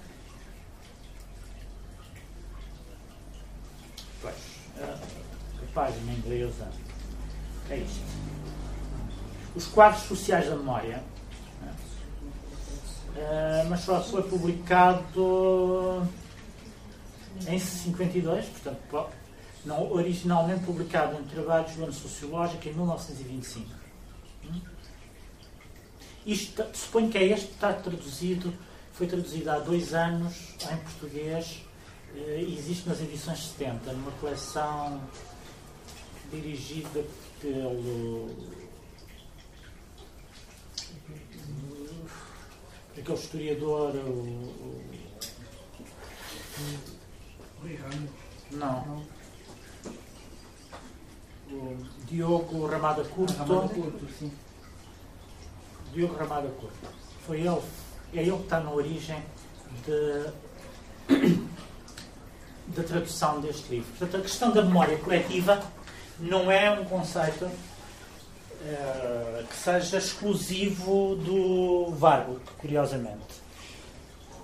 Uh, e, e, muito embora, uh, quer dizer, ele tivesse sido tivesse começado a ser elaborado pelo Warburg antes de sair o, o, a teoria do, do Halbwachs, mas e, eles escreveram no certamente no desconhecimento um do outro não me parece que o Alvax conhecesse o Warburg uh, em 1925, nem me parece que o Warburg conhecesse o Alvax. Mas, curiosamente, aqui a questão da memória coletiva uh, é comum aos dois. E uh, o Alvax é sempre uma referência fundamental nos autores que estudam o Warburg, que remetem sempre ao Alvax. Portanto, quem queira estudar as questões da memória coletiva deve ler o Alvax também. Agora, o que é aqui perguntar-se-á, e esta era outra questão que é fundamental no VAR, porque quando nós, se quisermos uh, entender, uh, se nos interrogamos quais são as grandes, uh, os, os, grandes contributos do Warburg, obviamente o contributo, ou um dos maiores, para além daqueles que eu já disse no que diz respeito à estética e tudo isso, é uma teoria da memória, e uma teoria da memória coletiva ou social. Isto é, a introdução da memória como um conceito histórico-filosófico importante. Isto aqui é, de facto, algo novo no, nesse, nesse momento. A introdução da memória como categoria histórica. Portanto, tudo o que nós encontramos evidentemente, depois ao longo do século XX vamos encontrar, né, e na sequência do, tanto do Warburg como do Alvax, toda uma série de obras sobre a questão da memória. A memória torna-se muito importante até para os historiadores. Uh, muitas vezes isso tem referências que são de outra espécie ou que vêm de outro campo, mas uh, tudo começa aqui neste, neste momento uh, com o Warburg a introduzir a questão da memória como um importante conceito histórico-filosófico e eh, que lhe permitiu uma visão da história completamente nova. E a que é que correspondia essa visão da história completamente nova? É uma visão da história onde as polaridades, a polaridade uh, está sempre presente e onde cada momento da história precisa de ser, digamos assim, salvo dessa, dessa tensão. Ou melhor, não precisa de ser salvo dessa tensão, é, precisa de ser salvo do efeito eventualmente totalitário de um dos polos da tensão. Percebem? Portanto, a tensão está sempre presente. Agora, o que o Warburg eh, advoga, que o que ele defende é é necessário que a tensão permaneça e que nenhum dos polos vença o polo oposto. Portanto, o polo da racionalidade científica não deve vencer completamente, nem deve anular, abolir o polo uh, mítico-religioso, nem o polo mítico-religioso deve abolir o polo uh, científico-racional matemático. Hum? E, portanto, a história seria, do seu ponto de vista, um uma eterna caminhada, sempre uh, assediada por estes dois polos né? e era necessário manter em equilíbrio esta tensão, que era uma tensão permanente. Isto é completamente novo, era muito, quer dizer, era não só altamente produtivo para percebermos a história cultural, porque isto no fundo fornece uma visão da história cultural, como sobretudo entra em contradição, e aí essa contradição é algo muito relevante, em contradição com toda a teoria uh, iluminística, é? com a visão iluminista da história. E reparem que nos anos em que o Warburg elabora as suas teorias, de facto era a visão iluminista da história ainda que, uh, que, que, dominava. Não é? Ou seja, quando, quando pensamos na ideia de progresso, na ideia de futuro uh, e mesmo no historicismo, é? isso são tudo heranças do iluminismo. É? Evidentemente, quando nós podemos perguntar, o iluminismo eh, está de tal modo identificado com uma. Há uma visão positiva do iluminismo, e, e com razão, é? suponho eu. Isto é, ser anti-iluminista não me parece ser uma boa coisa, nem augura nada de bom ser anti-iluminista. Mas também o Warburg não era anti-iluminista. Ele não, ser anti-iluminista seria o quê? Seria estar do lado de, dessas forças obscuras eh, e, e, de um tipo de conhecimento e de saber que não era o conhecimento e o saber científicos. É? É, portanto, o Warburg reconheceu toda a importância ao iluminismo e não era. Não, não podemos dizer que as suas teorias sejam anti-iluministas. Mas ele formaliza, ele formula uma visão da história que não segue exatamente a mesma lógica do, do iluminismo, sobretudo em termos do, do, da visão do progresso histórico.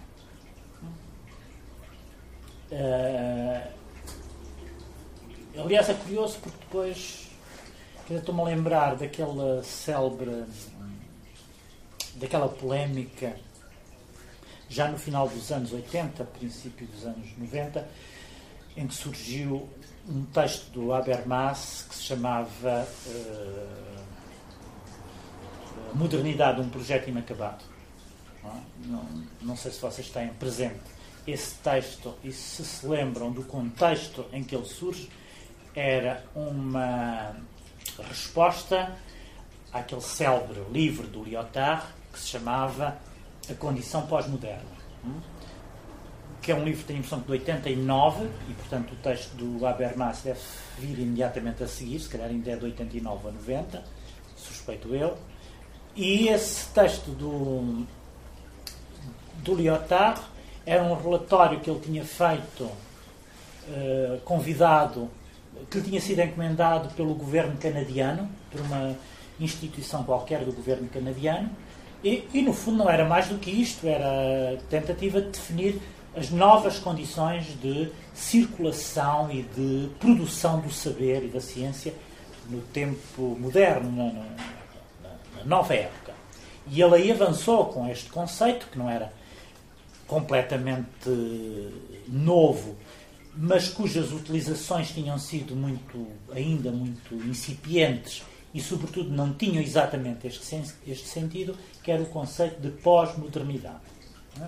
E, para ele, o conceito de pós-modernidade correspondia a uma nova visão da história, já não marcada por essa continuidade, mas uma história descontínua, ou seja, também uma história que citava épocas que podiam ser distantes entre si.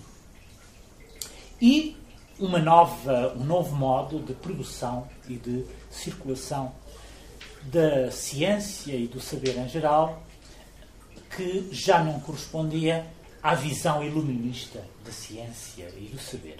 É? E uh, havia também, no fundo, não havia no texto do Lyotard grandes considerações sobre a arte e, portanto, a sua noção de pós-modernidade não se deixava aplicar imediatamente ao mundo da arte e, portanto, não correspondia a uma época artística aí. Depois pegou-se nesse conceito e uh, transferiu-se o conceito para os, os movimentos artísticos, para a, a própria história da arte e a ideia de pós-modernismo, pós-modernidade, até foi muito mais. Uh, ganhou uma popularidade muito maior quando referida à arte do que quando referida às questões que têm a ver com a, eh, a produção científica, o regime de, de, de, produção do saber, de circulação de, da ciência e tudo isso. Mas, e aí o Habermas respondeu uh, de uma maneira muito, muito irritada, uh, a dizer que a modernidade não tinha chegado ao fim, pelo contrário, era um projeto inacabado e era um bocado precipitado e não só precipitado, nefasto estar a tentar interrompê-la ou estar a tentar fazer com que ela chegasse ao fim. E, portanto, ele acha que a modernidade, e para ele a modernidade é precisamente a herança iluminista, deveria ser prosseguida, porque essa era a garantia, enfim, a garantia, sobretudo, ele pensa mais em termos políticos, a garantia de, de, de uma certa noção de democracia, uh, enfim, de toda de todos os contributos e os de toda a herança que nós fomos acumulando, eh, que corresponderia a um progresso não apenas científico, mas um progresso em termos sociais e políticos. É? Eh, e, portanto, no caso do Habermas, que é nitidamente um indivíduo de esquerda, digamos, ele entendia que toda a herança da esquerda era uma herança iluminista e, portanto, o, o a contraposição, contrapor a essa herança iluminista, contrapor a essa herança iluminista uma pós-modernidade só poderia ser uma espécie de contra-revolução ou uma, um pensamento, o triunfo do pensamento conservador. É mais ou menos os termos em que esta polémica se desenvolve. Sabemos que posteriormente o próprio Lyotard vem a, a refutar ou, a abandonar o seu próprio conceito de pós-modernidade, não gostou das utilizações que dele foram feitas uh, e vem a distanciar-se um pouco de, de, tudo isso, como vem de resto a refutar as teses do Habermas, a dizer que ele não percebeu nada do que ele tinha escrito, mas enfim, isso foi uma grande polémica que aliás animou os anos 90 todos, quase todos, e, onde muita gente interveio, né?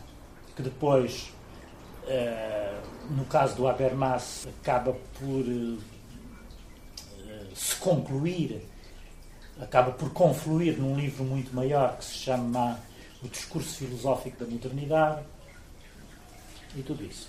Bom, curiosamente, esta, este debate, que é um, um debate muito forte, que contrapõe os defensores da modernidade os defensores da pós-modernidade encontra uh, alguma analogia nos seus termos já na, nas teses do Warburg e no modo como podemos opor, digamos, todas as teorias do Warburg àquilo que era o, o modernismo do seu tempo e o, o, a, a, a, utilização que esse modernismo, a relação que esse modernismo tinha com a modernidade iluminista. Ou seja, o Warburg, sem falar de pós-modernidade, isso não seria qualquer coisa completamente estranha ao seu pensamento, e ele não pensava assim em termos epocais eh, desse tipo, é? de estar a delimitar épocas históricas foi coisa que ele não fez, isso era mesmo contrário à sua teoria. Mas nós podemos encontrar, olhando para trás, podemos encontrar no Warburg qualquer coisa que já está, que anuncia depois este debate entre os defensores da modernidade e os defensores da pós-modernidade. E quando hoje uh, se tenta deduzir do Warburg uma teoria da história, e eu digo deduzir porque ela não é formulada como um sistema, nós, os leitores, é que têm que deduzir uma teoria da história, no, do, dos escritos dele, dos fragmentos, dos vários momentos em que ele fala destas questões. Uh, portanto, quando deduzimos do Warburg uma teoria da história, vamos encontrar muitas do, do, muitos dos princípios que informam a teoria da história própria da pós-modernidade. Desde logo a questão da descontinuidade. É? A visão da história em termos descontínuos. E não é por acaso que eh, vários estudiosos do Warburg leem-no em chave pós-modernista. Leem-no em chave pós-modernista, enfim, com algumas precauções. Mas dizendo o Warburg de alguma maneira já anuncia qualquer coisa que depois eh, encontra desenvolvimento nas teorias sobre a pós-modernidade uh, e provavelmente no Warburg existe o primeiro momento em que os dogmas da modernidade, tanto na estética como numa concepção da história, na filosofia da história, são postos em causa. esses são, não são propriamente destruídos, porque não, não, não, ele não, não, não entra em polémica, mas há uma a assunção de outros princípios, de outro tipo de raciocínio, outra visão do mundo, digamos assim, outra visão do mundo e outra visão da história, que seria aquela muito mais próxima da pós-modernidade do que de uma modernidade. Há aqui também outra, parece-me haver aqui outra falta fundamental a que o Gombrich curiosamente não se refere quando, enfim, quando aponta este hiato que faz tábua rasa ou que uh, ignora uh, a Idade Média. Nós hoje, situados no nosso tempo, provavelmente tenderíamos a dizer que o hiato mais, ou a falta mais significativa no Warburg, para nós, é a da arte abstrata. Da arte abstrata. Quando eu há poucos, eh, numa das sessões, nós tentámos ver qual era a relação do Warburg com a arte contemporânea, e eu disse que era um dos capítulos polémicos sobre o Warburg, eh, esse de perceber se ele de facto era um indivíduo aberto à arte contemporânea ou não. Eh, depois há, há, há momentos, como aquele textozinho que eu li, onde ele parece ser absolutamente aberto a coisas como o cubismo que tinha surgido ali no momento, mas o cubismo ainda não é propriamente a arte abstrata. A abstração eh, é qualquer coisa de completamente estranho ao Warburg. E nós podemos mesmo perguntar se a sua teoria da imagem é pertinente para entendermos, seja o que for, acerca da abstração, acerca do abstracionismo. Muito embora isto em si não quer dizer, não serve para destituir o Warburg, porque o Warburg não está apenas a construir. Primeiro, não está a construir uma história de arte, também conceitos que sejam universais para a visão de uma história de arte. É uma visão da cultura muito mais geral do que a história de arte. É também a história da arte, mas é, em termos mais gerais, uma história da cultura.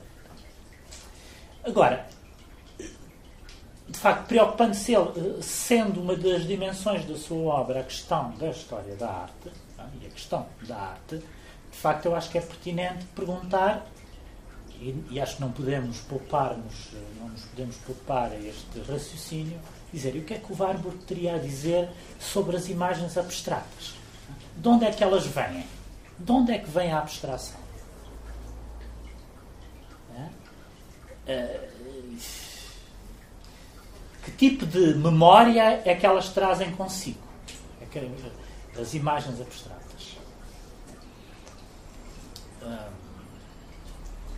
quer dizer, eu estou a fazer a pergunta, não sei responder. Não sei. Agora, o que é curioso aqui no meio disto tudo também é o seguinte: isto é uma pergunta que, quer dizer, eu estou a fazer esta pergunta referindo-me ao Wagner.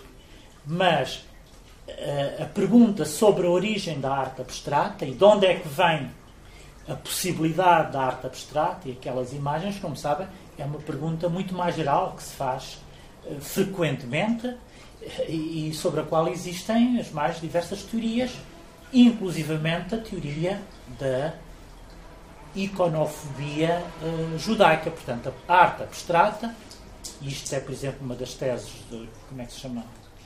Um autor que eu agora, cujo nome uh, não me lembro, mas a arte abstrata seria uma invenção uh, de artistas judeus, precisamente por causa da iconofobia judaica. Parece-lhe um pouco abstruso. o islâmico, pois. Mas repara, aqui neste caso, uma teoria destas, evidentemente, toma como, por exemplo, referência o Malevich. Uh, quer dizer, talvez, para o caso do Malevich, uh, possa falar-se desta maneira. Em termos warburgianos, seria um tempo em que surge esta, a arte abstrato que não necessita da intensidade de expressão de uma patosforma. É, também o silêncio também é uma. é uma, é uma se, não é? Se nós explicarmos, este tempo precisava, obviamente, deste tipo de patosforma. Uh, se seguimos vago, estou a associar agora, uh, pode ter sido. Uh, podemos considerar o tempo da arte abstrata um tempo que está talvez neste Denkraum, neste, neste vazio que não precisa se utilizar uhum. estes, estes tipos de formas. Pronto? Então, uhum. a abstração em si é uma espécie de plataforma em si mesmo. Sim. Sim. Acaba por ser isto, fecha o círculo assim. Ah. Pois. Da porta 33. Sim, mas, é, mas de qualquer maneira é, é preciso procurar, do, quer dizer, no, no, no, no concessão, no, seguindo o raciocínio do Warburg, o seu modo de pensar, seguindo o seu modo de pensar, era necessário procurar uma origem.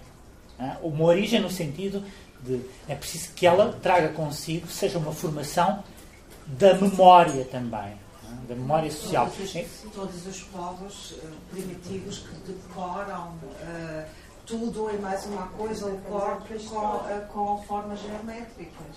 Sim. A Sim. da abstrato, pois é, a geometria euclidiana. Sim. Sim. Por este caminho chegamos a Deus. Mas abstrato não há. Deus ou ouça.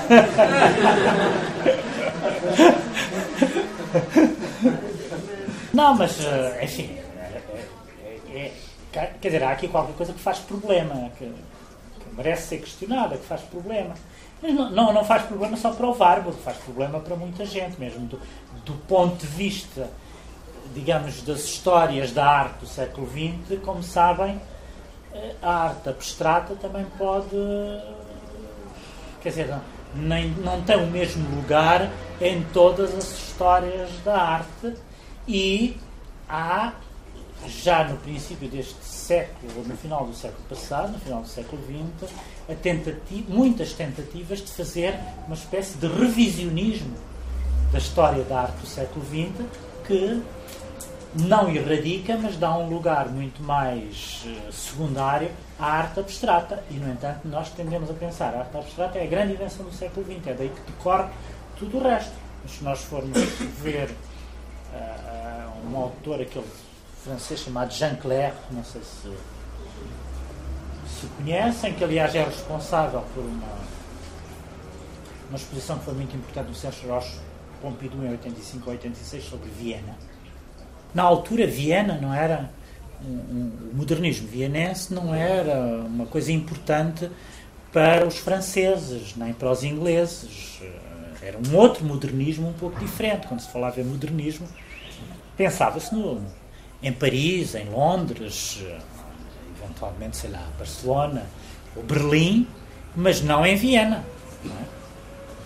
Uh, e de repente descobre-se o modernismo vienense, que é de caráter completamente diferente é? e que já não tem que ver, por exemplo, com a arte abstrata e, e, que já não tem a ver com a mesma visão da história, essa ideia de progresso e de, de, de, de futuro, nem tem a ver com a necessidade constante de superar o que vinha para trás e, portanto, afirma, afirmar o novo. Pelo contrário, é uma espécie de coisa conservadora, eh, muito mais voltada para o passado, em certas circunstâncias, eh, do que eh, para uma ideia de novidade a todo o preço.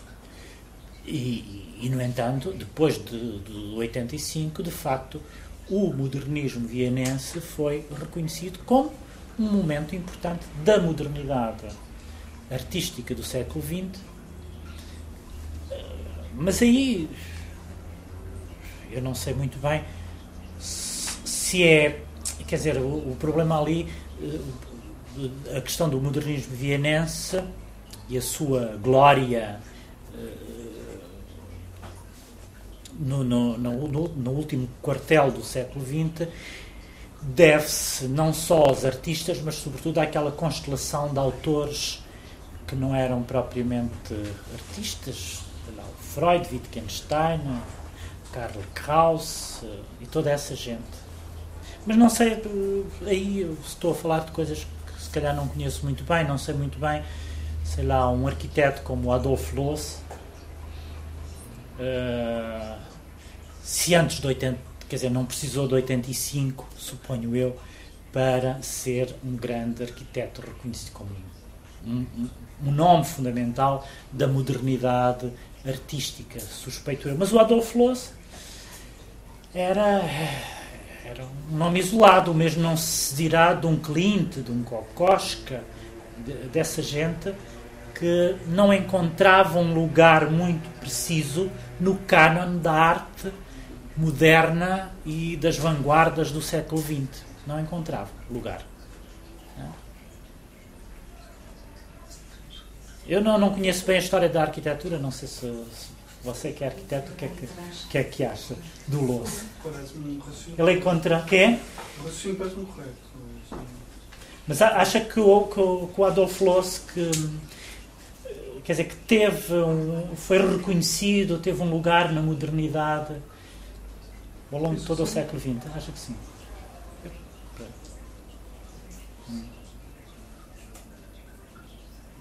Provavelmente. Não, não sei. Não olhei o uh, racionalismo acaba. Sim, o raci... pois. Não olhei o processo do racionalismo. Isso foi. Ornamento e crime. Sim, ornamento e crime. Pois. Hum.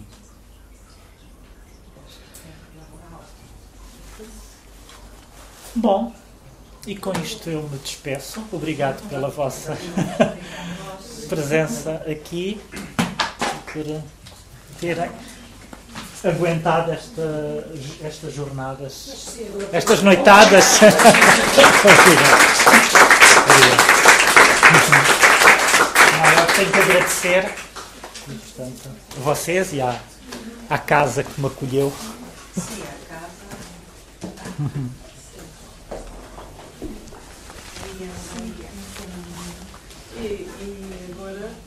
penso que o que também disse era interessante, já em termos futuros, era uh, pegar justamente na, na, nas, nos artistas que, na, que hoje em dia, não, contemporâneos mas hoje em dia, seguem linhas que têm a ver com a questão do arquivo, da coleção.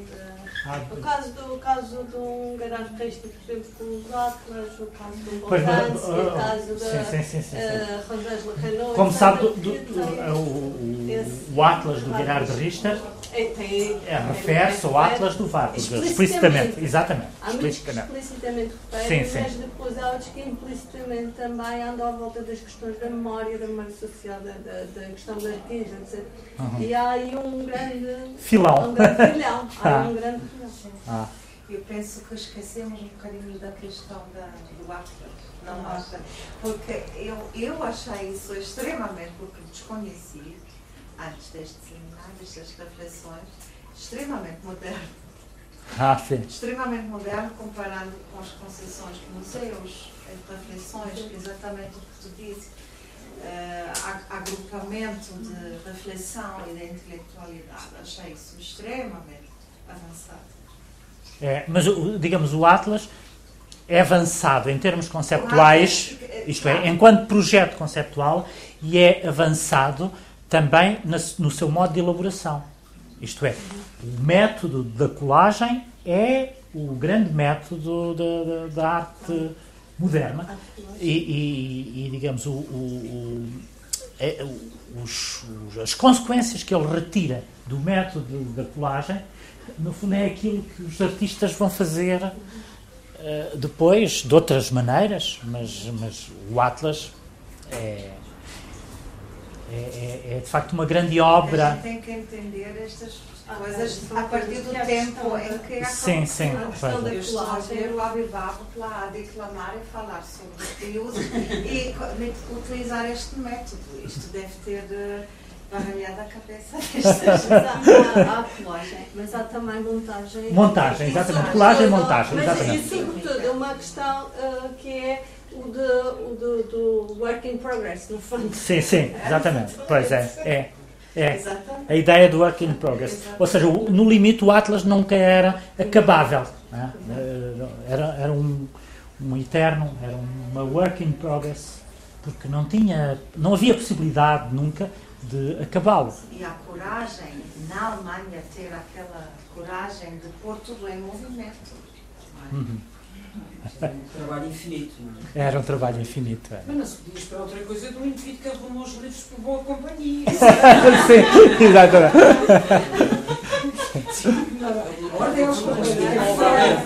É uma obra aberta. É uma obra aberta.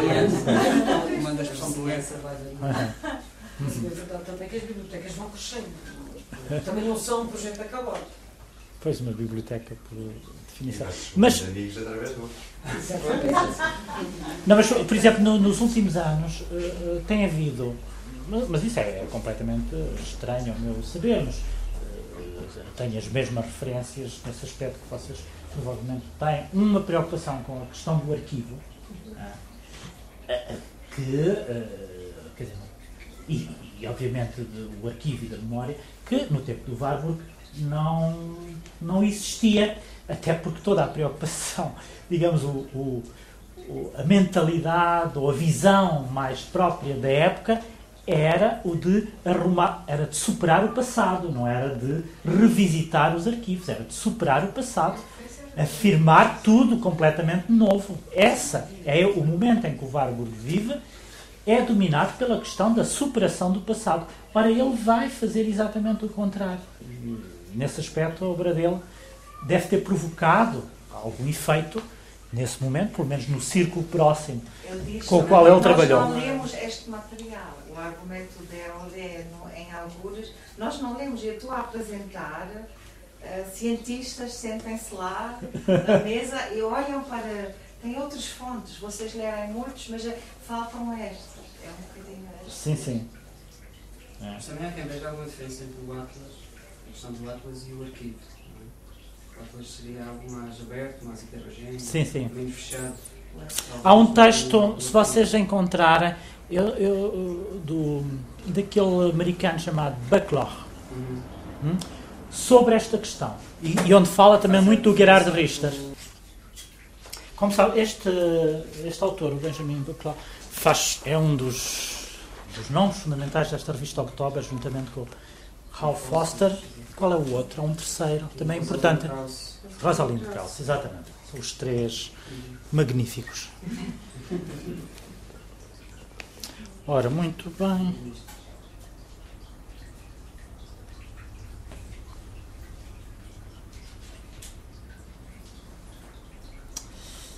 Por acaso.